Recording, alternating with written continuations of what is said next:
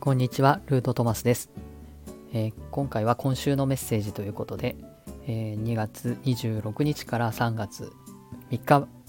までのあのメッセージとして今感じていることをお伝えしたいと思います。えっ、ー、と、乙女座の満月が終わって、まあ、3月に入るということで、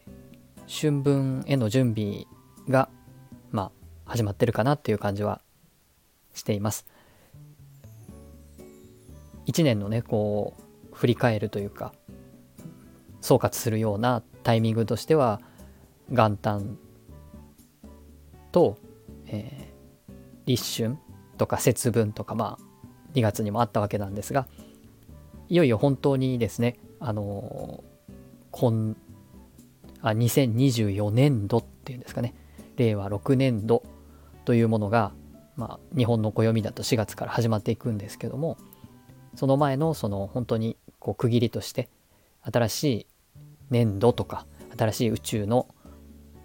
動きが始まっていくのが春分の日になるので本格的に2024年令和6年が始まっていく時を迎える準備の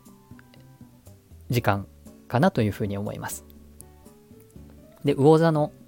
月間でもあるし、えーま特に今日はなんか海洋性が強いエネルギーの日っていうことも言われていてまあ、今日だけじゃなくですね僕としてはこの1月末ぐらいからあのずっと割とこうスピリチュアルというかですね右脳で受け取るものが結構多い感じがしていてちょっと今日はそのお話をしようかなと思っています。あの情報をですねまああのいろんなところから嫌でも得るような生活を、まあ、誰もがしてると思うんですけれどもまずその情報っていうものをまあ、風の時代って言われても何年も経ってるわけなんですが、えー、どんな人がどんなことを言ってるかっていうことを、まあ、精査していくっていうのが割とこう風というかですねタロットでいくとソードのエレメント風のエレメントのあの働きみたいなところはあります。情報がすごく多いので。どれが信用できる情報でどれが信用できないのかっていうことについてちゃんと自分が選び抜く目を持たなくてはいけないみたいなことはまあずっと言われていて、まそれはあの情報を得ていく上で自分が信頼できる人とか、え自分と波動が合う人とか、え自分がこういうことを知りたいということを教えてくれるとか与えてくれるとかなんかこうそういうふうに情報を吟味していくっていうこと自体はとても大事なことで、まあ、それはどちらかというと左脳がやるようなあのことかなというふうに思います。で、えー、僕が今感じているこの情報っていうのはその左脳の情報の取り方では全然なくってあのどちらかというと右脳で突然あの思いがけないところから思いがけないものがやってくるみたいな感じのその情報っていうのが結構立て続けにあってそれが2024年度というか令和6年度というかですね。まあ春分以降今年自分自身がやっていかないといけないことというかまあ、取り組んでい,、まあ、いかないといけないというかその取り組むことなんだろうなっていうあのその準備がですね着々とこう進められてるような感じがあります。それは僕のあの何て言うかそういう進めていることではあるんですけどもなので皆さんもですねこの時期あのそういう右脳でキャッチするものっていうものをやっぱりこう魚座の月間でもあるので大事にされていくことによってこの1年間のそのバランスみたいなことが統合されていく時なのかなっていうふうに思います。まあ、消えていくものは消えていくし残っていくものは残っていくしそれはなんかこう左脳で精査しようとしてももうそういう力ではどうしようもないものっていう感じもあるし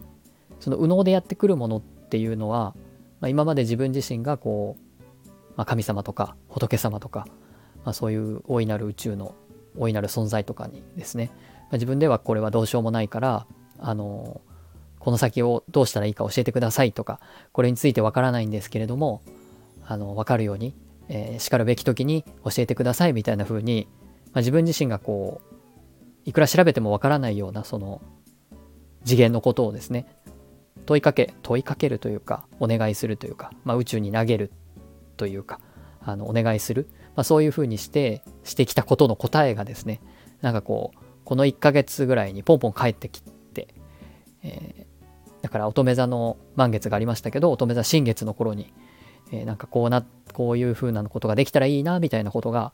なんかこう突然返ってくるみたいななんかこうそういうような感覚があります。それはもちろんそういう風に投げるっていう準備をする、まあ、そういうことをしてきた結果が返ってくる、まあ、それが満月ということにはなるんですけど、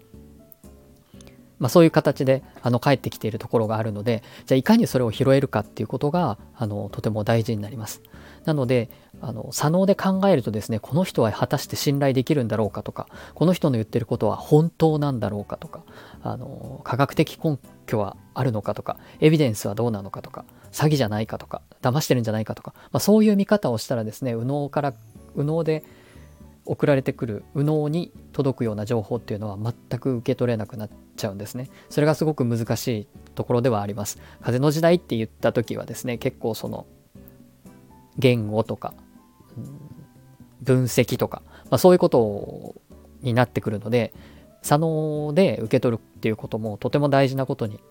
大事なものではあるんですけども一方でですねそうすると偏るんですねあの脳の使い方というか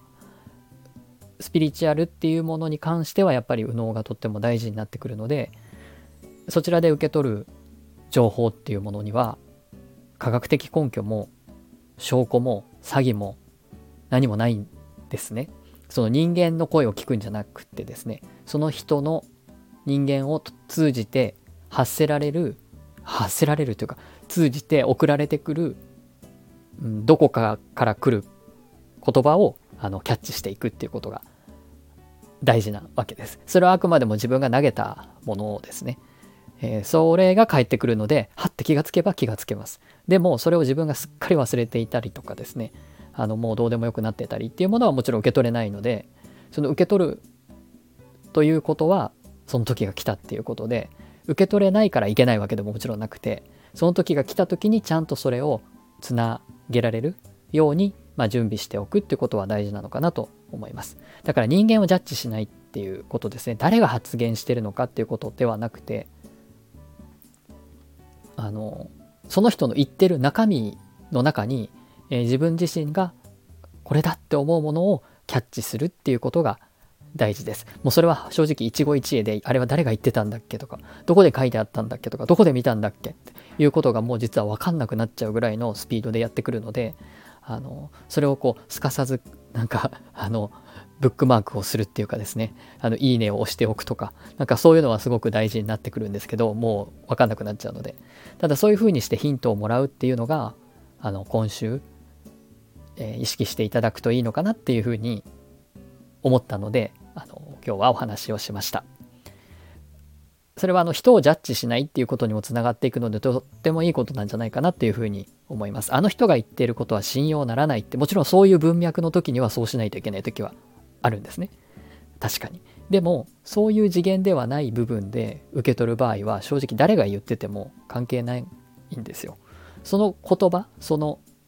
メッセージがあの必要なわけで実はそれを一言一句聞いてみたらちょっと違ってたとしても何を受け取ったのかということが大事に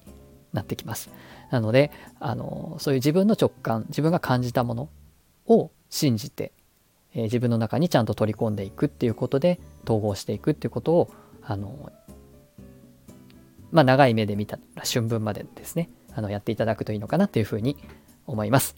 はい。では、えー今週も素敵な1週間をお過ごしください。最後までお聴きいただきありがとうございました。